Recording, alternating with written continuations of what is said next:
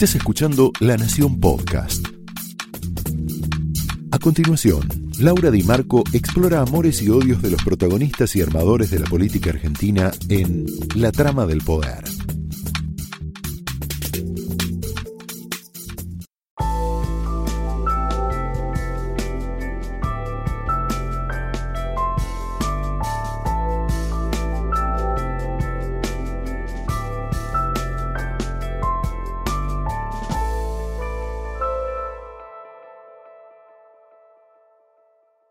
Hola, muy buenas noches. Bienvenidos a la trama de hoy, de esta noche, en donde tenemos, te preparamos una trama de lujo, que ronda sobre dos preguntas. La primera es, en este momento de incertidumbre, donde todos estamos muy, muy preocupados por lo que puede venir, donde la mitad de la Argentina está contenta con el resultado de las PASO y la otra está preocupada, está nerviosa, está intranquila.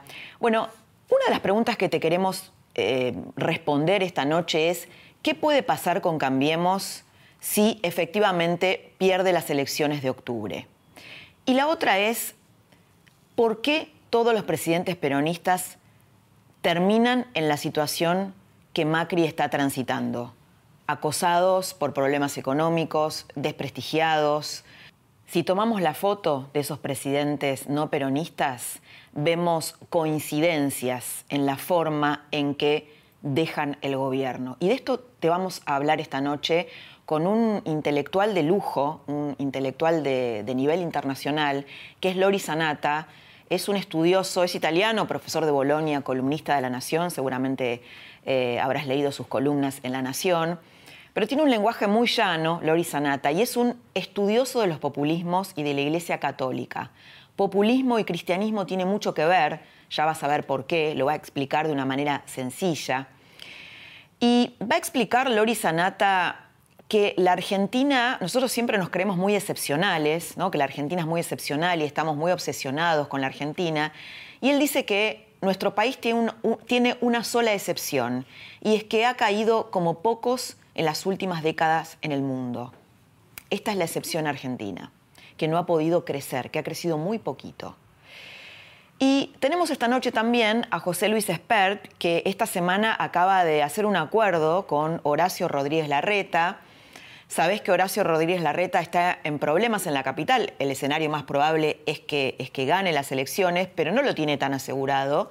Y lo llamó esta semana a José Luis Espert para hacer un acuerdo en donde eh, la gente de Espert va a apoyar la candidatura a jefe de gobierno de Larreta y la reta, bueno, va a quedar en una situación, si es que llega a retener la capital y si es que finalmente eh, Macri pierde las elecciones y las gana al frente de todos, que todavía no sucedió, pero es el escenario más probable, bueno, va a quedar, es el único que queda en pie, eh, el único dirigente, la única figura de Cambiemos que queda en pie. Hace mucho que él tiene ambiciones presidenciales. Eh, le, le preguntamos a Expert si trabajaría en un proyecto presidencial de la reta como tal vez podría suceder con María Eugenia Vidal, porque se abre un nuevo juego en la Argentina, esto está claro, a partir de octubre. Le preguntamos también a José Luis Espert si no le hacía ruido una alianza con Rodríguez Larreta, que tiene un perfil peronista, eh, algo que él ha criticado desde sus libros, y te va a sorprender la respuesta que nos va a dar.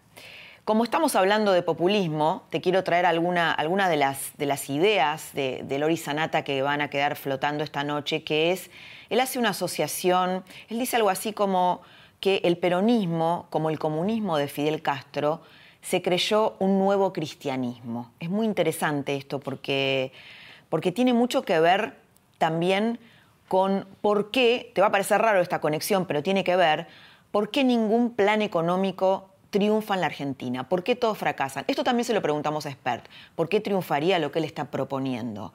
Que tiene que ver con reducir el Estado argentino que, al que el kirchnerismo le ha puesto un millón de personas en su última etapa, reducirlo a su mínima expresión. ¿Cómo toleraría esto la política? Ahora, viendo el discurso público de Alberto Fernández, lo que ha dicho en esta semana, lo que ha dicho en su gira en España, la verdad es que no tiene un discurso populista. Lo vamos a analizar con Lori Sanata. Tiene un, discurso republicano. Habla de hacer eje en el Estado de Derecho, habla, se niega a hacer una reforma constitucional, dice que el nuevo, este nuevo orden del cual habla Cristina y que hizo tanto ruido en los últimos días, es en realidad nuevas reglas del juego para resolver el hambre en la Argentina. Em, ha pulseado con Grabois, ¿no? que Grabois ha sido otro personaje esta semana que parece que nadie controla a Grabois y, y, Grabois no controla a su propia organización, la CETEP, que hizo una manifestación en los shoppings esta semana, de la cual el propio Grabois se despegó. Entonces, lo que vemos en el frente de todos es hay una fuerza más o una corriente más republicana que la encarna Alberto Fernández, por lo menos lo que dice en campaña, y otra más chavista populista que estaría encarnada por las organizaciones sociales, por un sector del kirchnerismo duro y tal vez por la propia Cristina Kirchner. Se abre un nuevo juego en la Argentina si es que Alberto Fernández gana las elecciones. Nos queremos asomar un poquito a ese nuevo juego en esta trama que arranca de esta manera.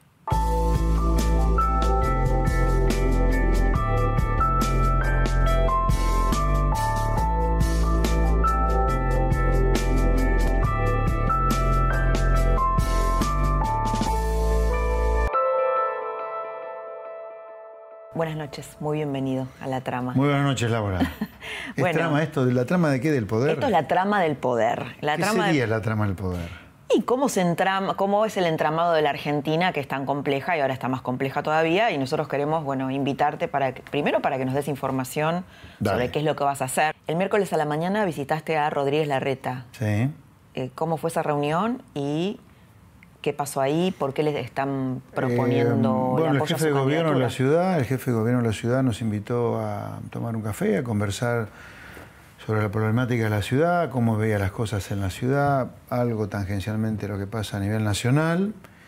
Pero yo diría la parte sustantiva es que nosotros hemos seguido apoyar la gestión de Rodríguez Larreta.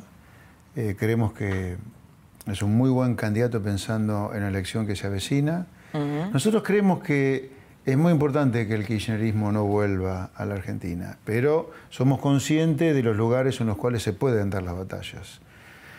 En la ciudad de Buenos Aires, nuestros votos, eh, luego de las pasos, son votos críticos para. En la ciudad sacaron unos cuatro puntos, ¿ustedes? Sí, y la red está cerca de ganar en primera vuelta, y nuestros votos, nuestro apoyo, es un apoyo importante para él. Nosotros creemos que ha hecho una buena gestión, tenemos nuestras observaciones, pero nosotros creemos que el kirchnerismo es importante que no vuelva. Nosotros no tenemos candidato a jefe de gobierno. La justicia eh, no nos permitió reemplazar a un candidato que teníamos que se bajó por otro. No tenemos candidato a jefe de gobierno. Creemos que el kirchnerismo es importante que no vuelva. Nuestros votos son importantes para que el kirchnerismo no vuelva y por eso estamos apoyando la gestión de Rodríguez Larreta. ¿Y de quién fue la iniciativa? ¿Él te llamó a vos? ¿Vos lo contactaste? Eh, Siempre hubo algún contacto por distintas razones y fue natural, te diría. No, no, no te diría que hubo uno que dijo, hagamos esto. Ahora, eh, vos sos crítico del peronismo, la reta tiene un perfil peronista. ¿Esto no, te hace para mí no, no es ningún conflicto. Gobierno de la ciudad, un gobierno municipal, es un alcalde con muy buena gestión, así que eso es lo que a nosotros nos importa. ¿Ya lo conocías a la reta o ahora la primera reunión? Eh, habíamos conversado con los equipos de él hace rato. No, eh, con Horacio fue la primera. ¿Hay diferencia entre Macri y Larreta? Eh, me parece que hay una, hay una conexión con lo que hay que hacer mucho más profunda en el gobierno de la ciudad comparado con el gobierno nacional. Pero no me vas a hacer enemistar con Macri, así que... No, no, no. Estoy pensando en esto. Supongamos que Rodríguez Larreta podría ser el único que quede en pie y obviamente hace mucho que, trabaja para su proyecto presidencial en silencio. ¿Vos adscribirías a un proyecto presidencial de, la reta? No, no hemos pensado nada de eso. Mm, no, pero es muy, muy, muy Sí, sí, ya sé que estoy yendo muy, mucho para adelante. Yo sería, hoy podría competir también con Rodríguez Larreta pensando en un proyecto presidencial a futuro, ¿no? Bueno, pero por el momento está el tema de la ciudad y ustedes lo van a apoyar. Exactamente. O sea, es que hay una parte de los votantes de Cambiemos que están muy enojados con vos porque suponen que eh, no te bajás y que eso va a alimentar las chances del kirchnerismo de volver. Ajá. Y entonces te has convertido en una ¿vos persona. Sos psicóloga no? No, pero soy periodista y viste, tenemos un poco de psicólogo. Hay un fenómeno en psicología que se llama proyección. Sí, sé del tema. Bueno, sabes del tema, entonces me vas a entender lo que voy a decirte. Hay un fenómeno en psicología llamado proyección. Ajá, sí, sí. O sea, vos proyectás en el otro algo que sos vos en realidad. Yo diría a esta gente que piensa que yo soy el supuesto culpable de que vuelva al kirchnerismo, que pongan la bronca donde lo tienen que poner, que es en Macri. El gran hacedor de que vuelva al kirchnerismo, si vuelve, las pasos indicarían que tienen chance de volver, es el propio macrismo. Así que seamos, seamos justos en el diagnóstico, no justo conmigo el punto de vista de la justicia, digo justo en el diagnóstico, porque si nos equivocamos en el diagnóstico es difícil que salgamos del lugar en el que estamos hace medio siglo ya. la culpa de que vuelva el kirchnerismo es Macri. No es Esper, ni Gómez Centurión, es Macri. Uno también podría verlo desde el otro lado, es decir, si vos ves la película completa de la Argentina, decís, bueno, ¿por qué ningún presidente no peronista puede terminar bien su mandato y todos terminan en un gran desbarajuste económico? Le pasó a Alfonsín, le pasó de la Rúa, a Ilia, a Frondizi.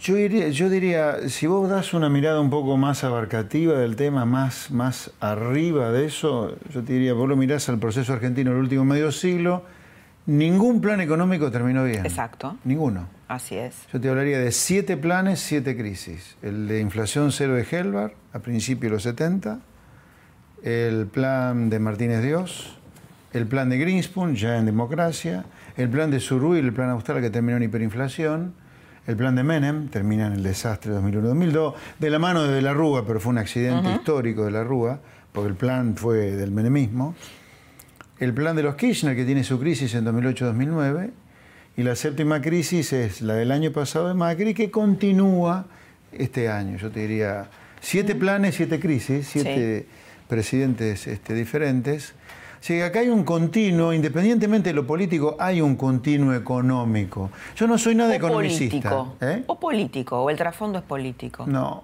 Bueno, a ver, siempre hay interacción entre economía y política, por supuesto. No se puede escindir ninguna de la otra, pero yo creo que interactúan las dos para explicar las siete crisis que te nombré o lo que es lo mismo la decadencia argentina. Y yo diría hay un mecanismo de interacción entre la sociedad y la política también, ¿no? Porque eh, una decadencia tan grande como en Argentina o vivir de crisis en crisis no se explica si no hay culpas concurrentes entre el poder político, el poder económico, el sindical y la sociedad también, ¿por qué no? Bueno, somos casos de estudio, ¿no? Harvard, de la, economía argentina. Eh, argentina es de las economías más estudiadas en el primer mundo por su, por su ocaso. Porque hay una cosa interesante. Bueno, yo para escribir mis dos libros investigué mucho economía argentina y del mundo. Argentina son, hay muchas economías que crecen poco como la Argentina. Argentina crece poco, crece en promedio anual desde hace medio siglo a no más del 1,5, 2%, es nada. Crece un poquito por encima del crecimiento vegetativo, el crecimiento que erogina en la economía, el crecimiento de la población. O sea que hay muchos países que crecen poco, pero prácticamente no hay ninguno que crezca tan poco por vivir de crisis en crisis. Y eso es lo que hace que la Argentina ya hace tres décadas que tiene niveles de pobreza alucinantemente altos. Un tercio de la población ya es natural para nosotros, lamentablemente, que viva bajo la línea de pobreza. O sea, que sea pobre. Sí, claro, claro, sí. Ahora, José Luis, uno se pregunta, ¿no? ¿Por qué funcionarían entonces tus propuestas si no funcionó ningún plan?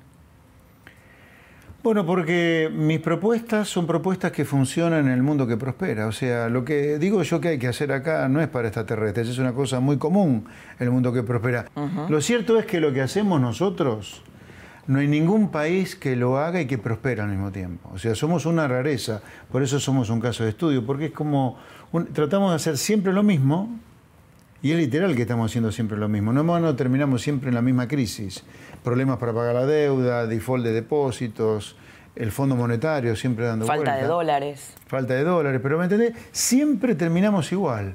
Ergo, estamos haciendo, previo a la crisis, siempre lo mismo, motivo por el cual terminamos siempre igual. Ahora, vos, vos eh, digamos, lo, lo, culpás básicamente a Macri por, por su fracaso, ¿no? Que Ojo, lo mismo diría de, ah, para, pero no es que yo tenga algo contra Macri, lo culparía a Menem, lo culparía a Alfonsín, lo culparía al peronismo de los 70, o sea, me parece que el gobierno de turno es crítico, es clave para explicar la crisis que viene. Ahora, yo, yo, lo que, a ver, lo que se te acusa muchas veces es que a vos te falta la pata política, ¿no? Yo estoy pensando en esto. Mm. Macri intentó plantear una reforma previsional muy light y casi le incendia en la calle. Mm. ¿Cómo hubiera podido hacer para hacer este shock que, que vos planteás? Una es que lo que yo propongo ocurre en el mundo parecido a nosotros que prospera. Yo no estoy proponiendo cosas que no ocurren en países parecidos a nosotros que prosperan. Yo propongo algo para humanos, no para extraterrestres, y humanos que están cerquita de acá, como los chilenos o los peruanos, por ejemplo. Hasta Paraguay hace cosas, algunas cosas más razonables que nosotros. O sea, yo no veo en primer lugar por qué motivo nosotros no podemos hacer lo que ellos hacen y le va bárbaro. La segunda cosa sobre Macri. Yo creo que Macri, eh, como muchos otros presidentes, el pecado original que tienen es no haber dicho en campaña con toda claridad lo que iba a hacer. Vos me dirás, nadie lo votaba. Bueno, pero alguien alguna vez tiene que decir la verdad para que alguna vez nos vaya bien a lo mejor. Macri, ¿por qué pierde el 11? Que ese es un suceso interesante analizar, yo sé de paso, también si queda tiempo. Sí. Pero yo creo que Macri, la derrota del 11, que no sabemos si es definitiva, mejor el 27 de octubre lo levantan, pero Macri pierde el 11 por la crisis que ocurre el año pasado y que provocó casi 5 millones de personas pobres nuevas. Hoy ya tenemos cerca de 17 millones de argentinos viviendo en la pobreza. Teníamos 12 en marzo, abril de 2018, antes de la crisis. Por la crisis se agregaron 5 millones más. Con 5 millones de personas pobres es imposible ganar una elección. No hay Marcos Peña y toda su red o su maquinaria propagandística que alcance. Olvídate. Entonces Macri pierde las pasos por eso. Entonces Macri pierde las pasos por una crisis económica. La pregunta es, ¿por qué la crisis del año pasado? ¿Por qué un dólar que terminó en 2017 en 17 pesos termina en 2018 en 35, 36? Bueno, desde la heterodoxia te dicen, bueno, dejó demasiado abierta la economía y eso es lo que sucedió. Eso no, fue lo que sucedió. Eh, la dejó vulnerable. Primero, a ver, yo cuando discuto de economía, lo primero para discutir es tengamos los números, hagamos los números bien en primer lugar. Porque la economía no es filosofía, no es guitarreo, es primero los números y después opinemos sobre los números.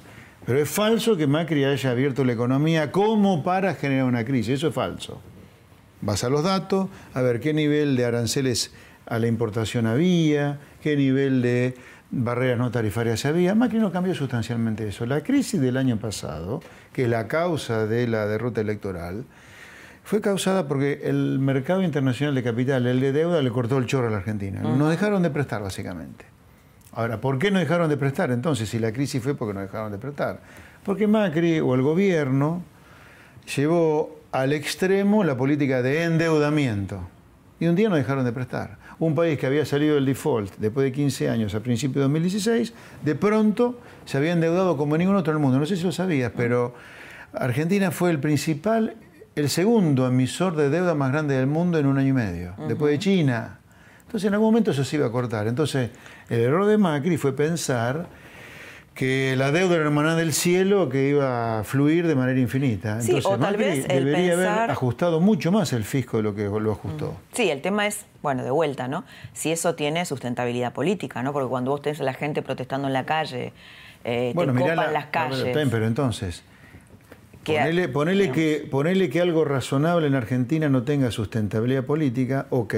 La alternativa es esta, vivir de crisis en crisis. Es medio loco que en Argentina pareciera Digo, los ser... sindicatos son opositores en general. Pareciera ser que en Argentina lo único que tiene viabilidad política es lo que te lleva al desastre.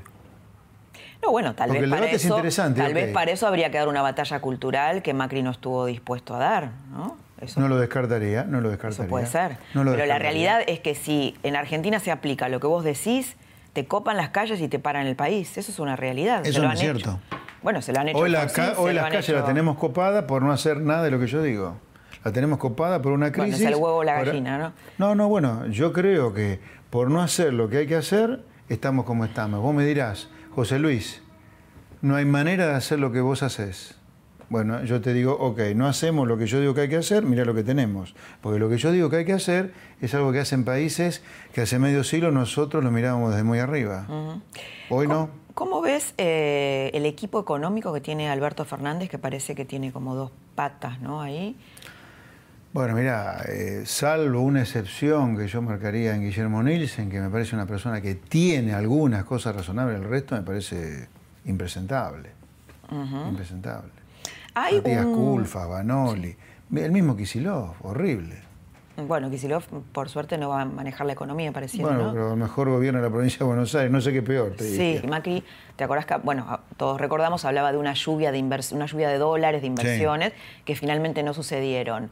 Ahora, también no sucedieron porque la Argentina es poco confiable, Sí. porque Es poco confiable. eh, ha defolteado su deuda. Sí. Entonces, digo, Le ha robado los depósitos eso- a la gente Le ha robado los depósitos a la gente. ¿Eso cómo lo, cómo lo borrás? ¿no? Eso, eso no lo podés reconstruir porque haya un cambio de presidente. Bueno, vos fijate lo difícil que es borrar eso, que Argentina volvió a disfrutar la deuda hace unos Sí. días, ¿no? O sea, eh, es terrible. Olvídate del nombre, del nombre de la persona que maneja los asuntos del país, en este caso Macri. Miralo vos como un extraterrestre a un país. Que el mismo gobierno que te saca del cepo te mete en el cepo. El mismo gobierno que te saca del default te mete en un default de nuevo. Es desde afuera, olvídate los nombres, porque cuando metes los nombres, viste, aparecen las incomodidades, Sí, o aparece las la grieta. preferencias políticas, claro. Miralo desde afuera, es impresentable ese país. ¿Es cómo hace para Por traer eso, ¿quién va, inversiones? quién va a invertir en No, un país así? Por eso lo tenemos cada vez más complicado. eh, contaba hace un año el embajador Ramón Puerta, el embajador argentino en España, que cuando asume Macri, él había recibido muchos inversores en la embajada y esto se corta cuando Cristina Kirchner en la campaña del 2017 hace un gran acto y ahí a partir de ahí no, sí, no entró eh, otra nadie cosa más, fuerte ¿no? que fue, vos te aquella, aquella ley que se sancionó en el Congreso que prohibía la indexación de tarifas, ¿no? Se sancionó, yo no me acuerdo si se sancionó o quedó ahí, pero se estuvo tratando en el Congreso. Un gobierno que razonablemente, como el de Macri, estaba ajustando tarifas, porque no puede andar regalando la luz y el gas. De pronto, el Congreso tratando de que se evitara el ajuste de tarifa, una cosa ridícula. Bueno, pero por- la pregunta entonces es, por, mm, atendiendo a tus propuestas, digo, tus propuestas pueden ser muy buenas o, o provocar el efecto este que vos decís, pero ¿cómo haces para hacer confiable un país que no lo es? Bueno, no? a ver, Porque yo supongo que tus que- propuestas dependen de las, también de que vengan Sí, inversiones. Sí, claro, yo te diría ahí, el, uno de los argumentos, te diría el principal argumento por el cual yo abandono la comodidad de mi actividad profesional como economista, asesor de empresas, es la sensación de que no solo alcanza con un cambio cultural del argentino medio en la base, para que Argentina deje su camino hacia la miseria, porque Argentina si sigue así va a ser un país miserable, ya tenemos la mitad de los chicos pobres, ¿eh? como anuncio, preanuncio de que acá podemos terminar siendo una sociedad con niveles de miseria importantes, porque ya la mitad de nuestros chicos son pobres. Es que me dio terror la situación de endeblez social de la Argentina y viendo que el cambio desde abajo no alcanza. La sensación que desde abajo se puede tardar una enormidad tan grande que nunca se va a hacer el cambio. Porque a medida que vos avanzás en el camino hacia la pobreza, cada vez cuesta más salir de la pobreza. Esto se transforma en algo endémico, ¿no? Sí, porque sí, las además propuestas tenés varias generaciones de, de- de Claro, personas que, que Además, son las propuestas políticas, sus- la po- las propuestas políticas tienden a usufructuar a la pobreza como negocio. Yo dije, no, no me gusta cómo va esto. Abandonemos la comodidad profesional de ser economista y vayamos a la arena política. Ah. Dije, a ver si desde arriba se puede O sea, vos decidiste introducir- dar tu batalla cultural. Sí, sí, sí. Y yo creo que pensando en lo que viene, si gana el kirchnerismo, una oposición que muestre mucha racionalidad, porque lo mío es simplemente replicar, copiar a lo que hacen los países como nosotros le va bien, yo creo que se va a requerir de mucha racionalidad política. Mucha racionalidad y de ser muy claro en la oposición, porque mi temor es que si gana Alberto Fernández, al menos inicialmente, coqueteen con esas cosas eh, del, del proteccionismo, los controles, los acuerdos, que no sirven para nada. Sí, o ¿no? podría ser esto que planteábamos antes, ¿no? Una especie de, eh, no sé, eh, neomenemismo Mm. económico eh, con un discurso de izquierda, que el peronismo puedo- ha hecho. Bueno, no, no puedo pronosticar si eso ocurrió o no. Lo que yo te digo con toda claridad, Laura, es que si no haces lo que tenés que hacer, independientemente de quién lo haga, a mí me tiene sin cuidado eso, ¿eh? pero alguien tiene que hacer las cosas que tenés que hacer, que ocurren en el mundo que progresa, porque si no, viste, es muy desesperanzador todo. Te repito, a mí me olvido de los nombres, porque cuando hablamos de nombres, como vos decías, aparece la grieta. El mismo gobierno o el mismo país en cuatro años, mira, olvido los nombres y no hablemos de gobierno, hablemos de país. en cuatro años un país como Argentina sale el default, entra el default, sale de un cepo, entra en el cepo, ¿me entendés? Estamos cada vez más chiflados acá. No, y además esta idea de desesperanza de vos cada vez escuchas más gente que dice, yo quiero que mis hijos se vayan a la clase media, lo que puede. que se vayan afuera, que no se queden acá. Yo si fuera más joven me iría o me voy. O... Es horrible eso. Después por ahí no se concreta eso, pero esta sensación es más, seguramente esos chicos, esos chicos que se van, son chicos con un enorme potencial y capital humano para que quede acá. O sea, Argentina se está descapitalizando pensando en el futuro. O sea, y te repito, si, Argentina no cambia, es muy desesperanzador lo que se ve. Ahora, te pongo el vaso medio lleno, ¿no? También lo tenés a Guillermo Calvo, que lo habrás escuchado, eh, que lo querían crucificar los macristas cuando, dijo, cuando dijo, dijo, bueno, en la Argentina hay que hacer un ajuste y tal vez eh, es mejor que lo haga el peronismo porque lo va a lograr con apoyo popular. ¿Qué pensás? ¿Qué puede ocurrir en Argentina? Todo pasa, todo pasa. Eh, ¿Puede ocurrir? Sí. A mí me parece horrible este, la sensación de que puede venir el kirchnerismo otra vez acá. Remozado, no remozado. Pero bueno. A ver, de nuevo, como sociedad es muy loco esto que la sociedad argentina ya se ha sacado al kirchnerismo encima con un Macri y después nos volvamos a sacar a Macri que sirvió para sacarnos encima al kirchnerismo con el kirchnerismo de nuevo, ¿me entendés? Hemos dado 360 sí, estamos viendo además en televisión los mismos personajes, ¿no? Es horrible. Yo creo que ya a esta altura, todo lo que nos está pasando habla mucho peor de nosotros como sociedad que de Macri, Cristina, Menem. Estamos, estamos chiflados como sociedad. Pero por eso, José Luis, yo digo, a ver, yo creo que Macri quiso ir un poco, no digo eh, absolutamente, pero sí en el sentido que vos planteás. Y la sociedad le dijo, no. Yo no claro, vos vas a decir, no fue eh, tuvo una velocidad muy lenta para ir hacia ahí. yo, yo te diría, Primera culpa, no haber dicho en campaña claramente lo que ibas a hacer. Vos me dirás, no ganabas. Ok, por lo menos el día que asumís. Mm. Tampoco el día que asumís. Entonces no sé hasta qué punto quiso, pero no pudo. A lo mejor no quiso nunca.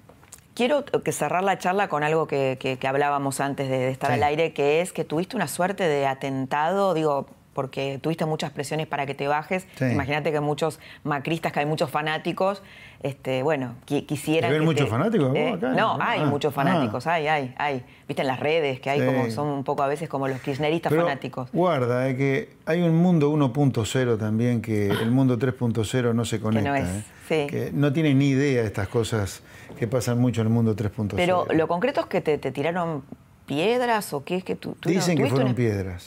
La pericia oficial dice que fueron piedras, sí. ¿Y vos qué pensás que fue? Lo que diga la pericia oficial. Mm. Le creo. ¿Le crees a la pericia y te... hagamos el esfuerzo de creerle. ¿Te preocupó eso? sí, claro, realmente es muy preocupante, un candidato presidencial que, que, le Sí, fue un escándalo, fue un escándalo importante. Fue un escándalo importante, sí. Fue una situación muy fea porque el conductor casi pierde el control del vehículo, así que casi chocamos, era en pleno, eran 21 a 20, 21 a 30 horas de un día de semana, llegó el programa de Nancy Pasos, eh, así que había mucho tránsito, hubiera sido un desastre.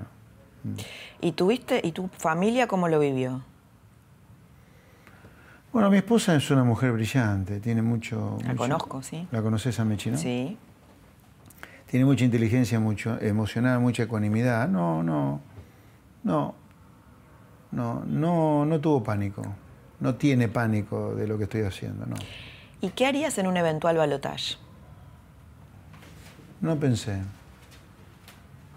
¿No pensaste porque crees que no es posible un balotaje? Yo creo que es poco probable un balotaje. Me da la sensación que es muy probable que gane el kirchnerismo. Puedo equivocarme, pero me parece. Decís kirchnerismo, no el Frente de Todos o Alberto Fernández. No nos engañemos. Esto es un kirchnerismo, Cristina puesta como vice, Alberto como, como presidente, pero esto en principio es kirchnerismo. ¿Fue inteligente la movida de ella para volver?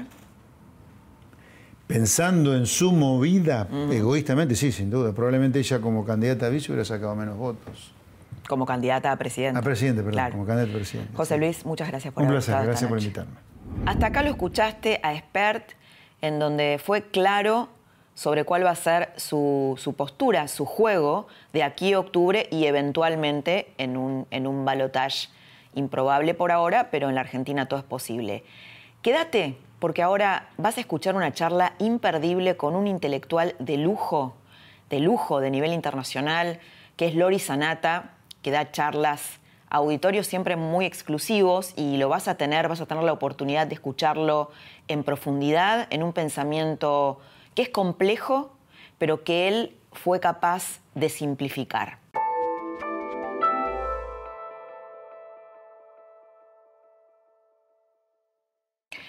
Ahora lo prometido con Lori Sanata, en donde nos vamos a meter a fondo en la figura de Alberto Fernández y qué puede venir.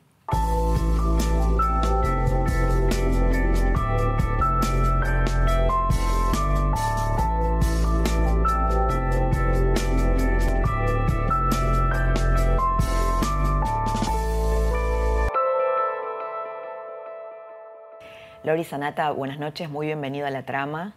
Y bueno, encantado de tenerte acá, porque además eh, sos un prestigioso profesor e intelectual, pero nos conoces mucho.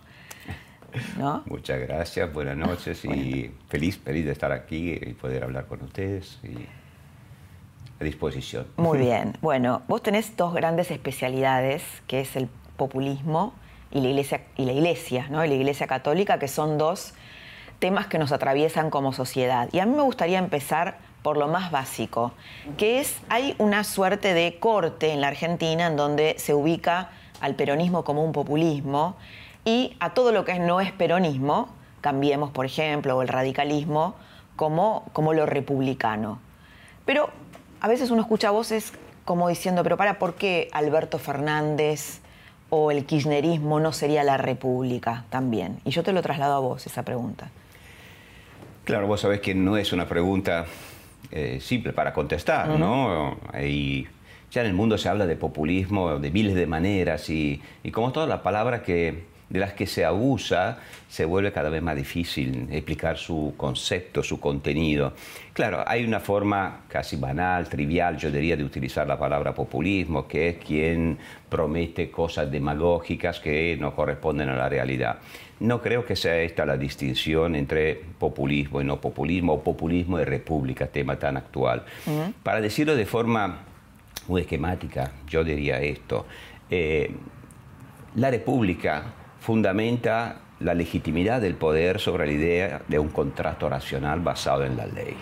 Quien respeta la ley y quien eh, eh, sigue las proceduras democráticas establecidas por la Constitución y por la ley adhiere a los principios republicanos. ¿Cuál es el tema de populismo? Y no voy a decir porque no lo sé en qué medida Alberto Fernández corresponde o menos a esa visión, pero el populismo generalmente no basa la legitimidad del poder en la ley, en el contrato racional, sino en una eh, ética o en una identidad moral que se supone que estaría por arriba de las leyes. En el caso de la historia argentina, esa entidad ética, pero generalmente en todo lo populismo se llama exactamente así, pueblo. Por eso lo llamamos populismo. Claro, el pueblo, eh, habría un líder que interpreta ese pueblo. Existe un pueblo mm. mítico, uso la palabra mítico porque eh, Papa Francisco usa esa, esa palabra, ¿no? Es un pueblo mítico que no es nadie en particular. Es la idea de una identidad histórica que no cambia a lo largo del tiempo, que es como eh, custodio de una identidad eterna de la patria, de la nación, que viene por arriba de las leyes. Entonces las mismas leyes, la misma constitución, se vuelven legítimas en la medida en que reflejan, obedecen a esa identidad superior de las que algunos son dueños, monopolistas, y otros están excluidos. En ese sentido, y eso me, me, parece correcto decirlo, porque eso forma parte de la historia argentina, no cabe la menor duda que el peronismo pretendió desde su nacimiento, no sabría hasta qué punto sigue siendo así, pero pretendió desde su nacimiento ser el único intérprete de ese pueblo en la Argentina cuando nace el bueno, el kirchnerismo también, ¿no? Como, todo lo que el no es el, kirchnerismo, no, no. El kirchnerismo, como heredero, claro. Como heredero del peronismo, ¿no? Todo, todo lo que no somos nosotros somos Tal cual. es el antipueblo, los cipayos.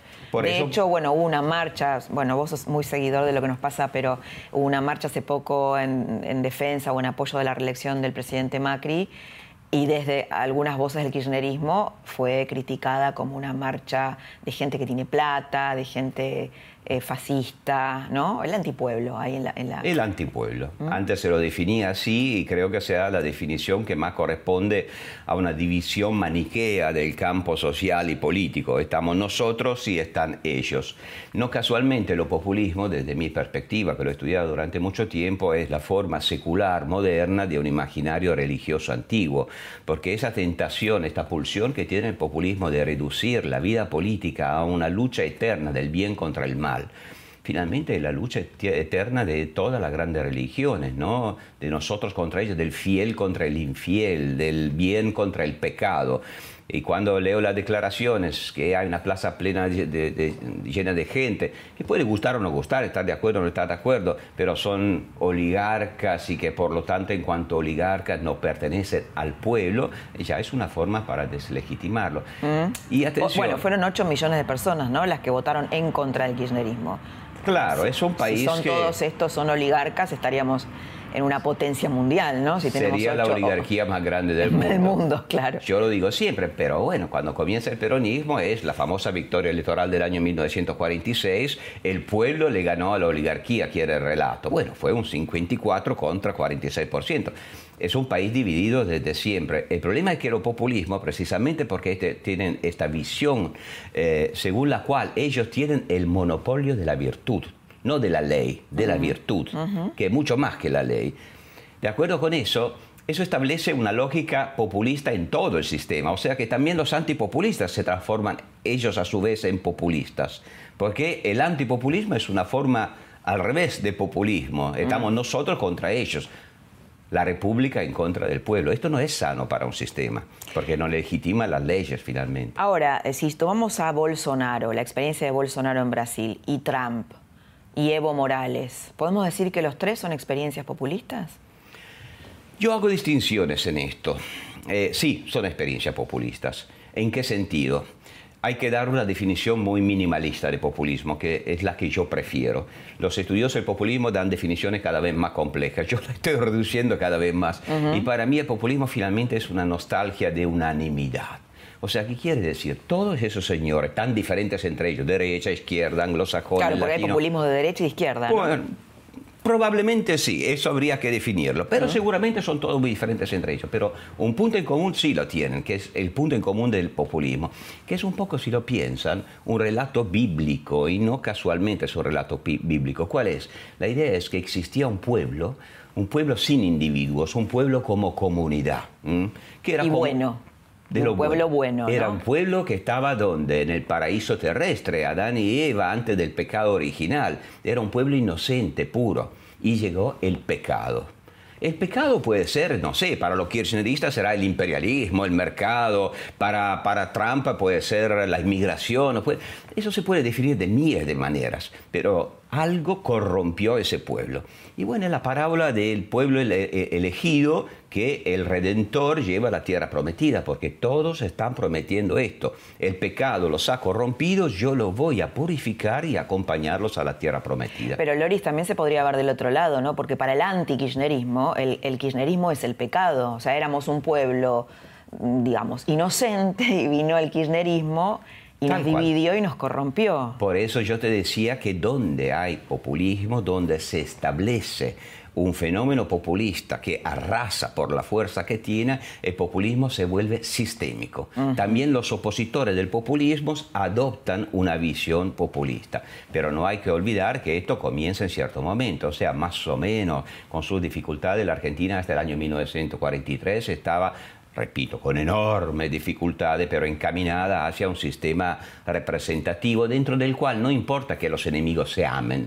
En la democracia los enemigos o los adversarios no deben amarse, pero deben respetar la misma regla del juego. Pero si alguien en un momento, como pasó en la Argentina a partir del año 43, se levanta y dice, yo soy el único legítimo para gobernar, porque yo represento el pueblo, y el pueblo es el alma de la nación, la identidad, bueno, inevitablemente se desencadena una escalation de conflictos que no termina nunca. Todos estos señores que tú nombraste, bueno, pertenecen a ese tipo de parábola bíblica. El pueblo es corrompido, nosotros lo vamos a purificar. Después hay diferencia, por supuesto, porque sí, Probablemente los hay de derecha y de izquierda, eso sí. Pero ¿qué hay en el pasado de Latinoamérica? Hay la cristiandad hispánica durante siglos. Es la idea de un orden social y político que no está basado en la ley, está basado en la fe. Está basado en la fe, en la identidad común, en, eh, en compartir una misma visión proto-religiosa, diríamos hoy, del mundo. Es por eso que los populismos latinoamericanos, cuando lograron conquistar el poder, han tenido la tentación y la pulsión de monopolizarlo el poder. Y por eso yo entiendo y comparto la preocupación, la preocupación eh, de que el populismo triunfante efectivamente arrase con la República, en el sentido de que en nombre de su pueblo pase por encima de las leyes.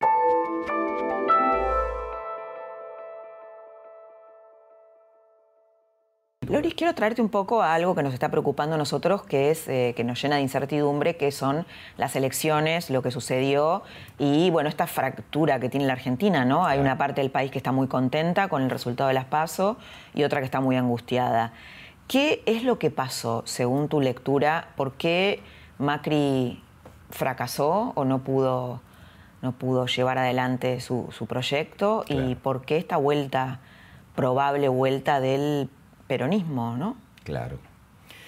Es muy difícil contestar esta pregunta, efectivamente. Yo separaría los dos aspectos. Primero, ¿por qué Macri fracasó? Como historiador me gusta verlo desde una perspectiva más amplia y, me, pongo a preguntar, todos los gobiernos no peronistas fracasan. ¿Son tan malos todos, todos incapaces o hay un problema estructural ahí? O sea, que realmente es muy difícil para un gobierno de ese tipo gobernar un país donde efectivamente se ve que el peronismo mantiene una capacidad, llamámosla de veto, llamámosla así, extraordinaria. El otro problema, que tal vez sea todavía más profundo, es este.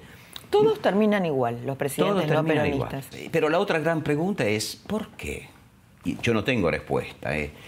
¿Por qué la, la Argentina para usar los términos que hemos usado hasta ahora, republicana, si queremos llamarla así, no logra eh, tener una clase dirigente prestigiosa, capaz de atraer consensos y eh, más allá de sus fronteras territoriales también tradicionales. Este es un gran tema. ¿Por qué no sabe reproducir o crear una, clase dirigente? Nosotros nos preguntamos lo mismo, Loris. Esto es una, e, ese es un gran tema, porque al mismo tiempo no podríamos decir que el peronismo tiene una clase dirigente. Él tampoco lo tiene, porque cuando gobiernan, y en este momento es mi enorme preocupación, porque lo miro como historiador y como historiador que vive lejos, pero que le tiene un inmenso cariño a Argentina, que la vive como su segunda casa, y lo miro y digo, si se repite este guion, que todos los gobiernos no peronistas fracasan y se van mal, pero también hay otra parte del guion, que cuando los peronistas que han logrado unificarse para combatir a los demás llegan al poder, comienzan a pelearse entre ellos.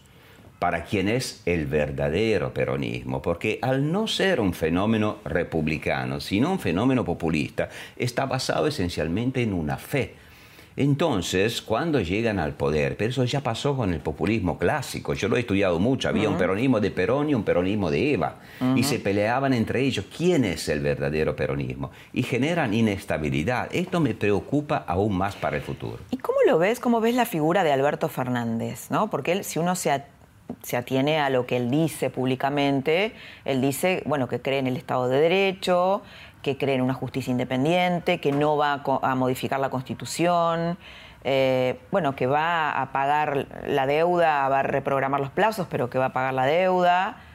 Bueno, que quiere hacer una especie de nestorismo, ¿no? Volver a un cierto, tal vez, estado de bienestar, eh, no sé si imaginario o, ideal que había durante el primer gobierno de, Néstor Kirchner. ¿Qué, qué pensás?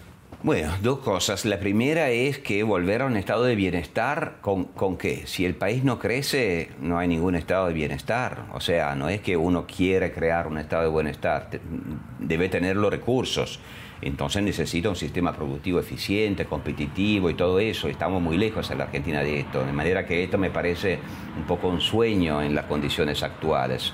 Ojalá así fuera, pero falta mucho para eso. Argentina necesitaría algunas reformas estructurales dolorosas, que tal vez sea esto el más la, digamos, lo que más se le puede imputar a Macri, de no haber tenido suficiente coraje para tratar de hacer más por ejemplo, la reforma laboral. La reforma laboral, la reforma impositiva, yo pienso la reforma educacional, en la universidad, en fin, habría... Bueno, vos te preguntabas antes por qué, ¿no? ¿Por qué el, peronismo, parece que se, se constata esta, esta especie de, profecía de que solo el peronismo puede gobernar? Bueno, si vos vas a la, a la universidad, el sistema educativo de la Argentina está muy fuertemente atravesado por el populismo.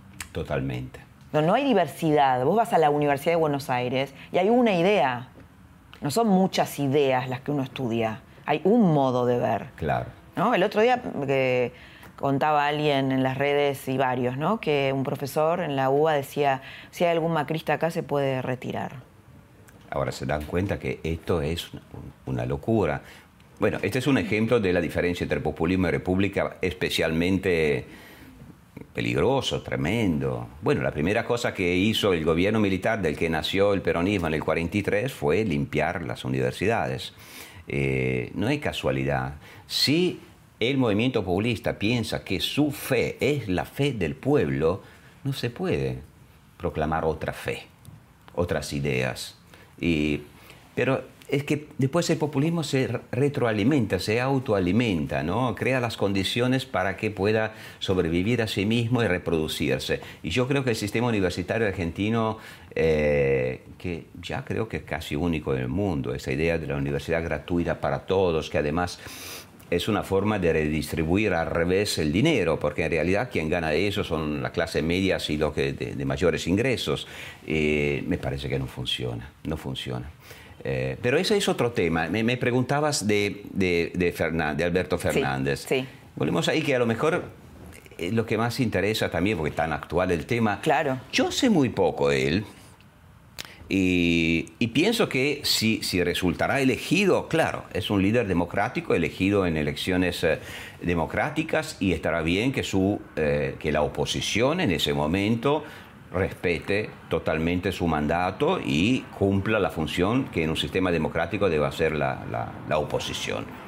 Eh, al mismo tiempo, uno se hace preguntas.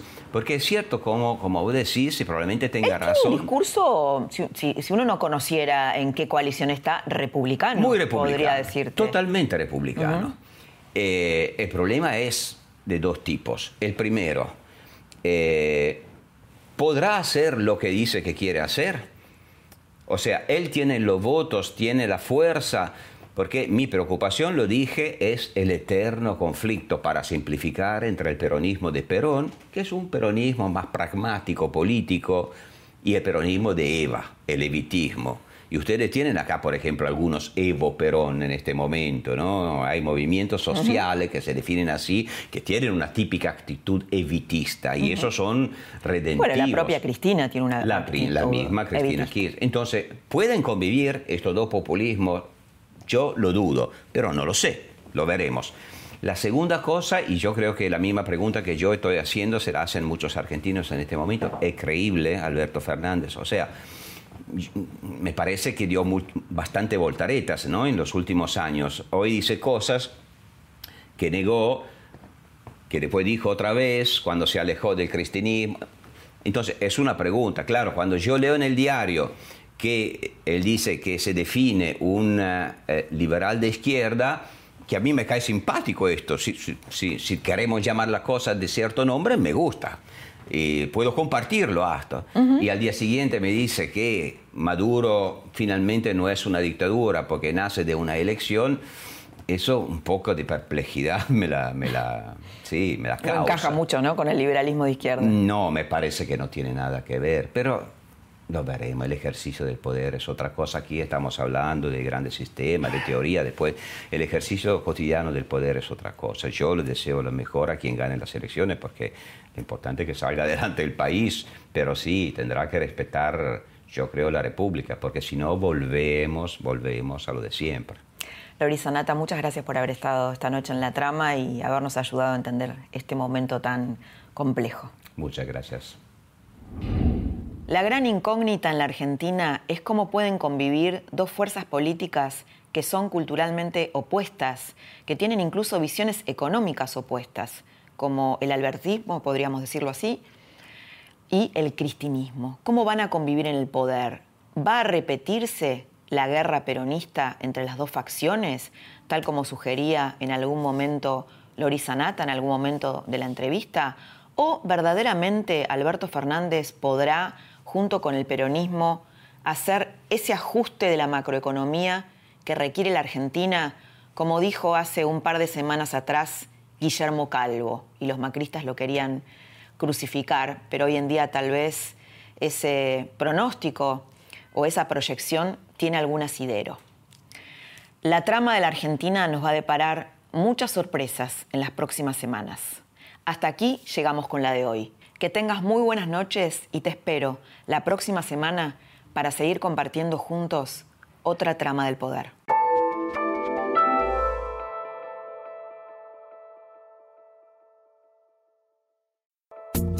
Esto fue La Trama del Poder con Laura Di Marco, un podcast exclusivo de La Nación.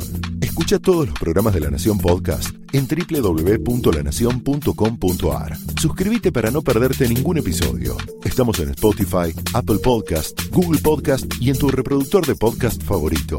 Seguí escuchando La Nación Podcast.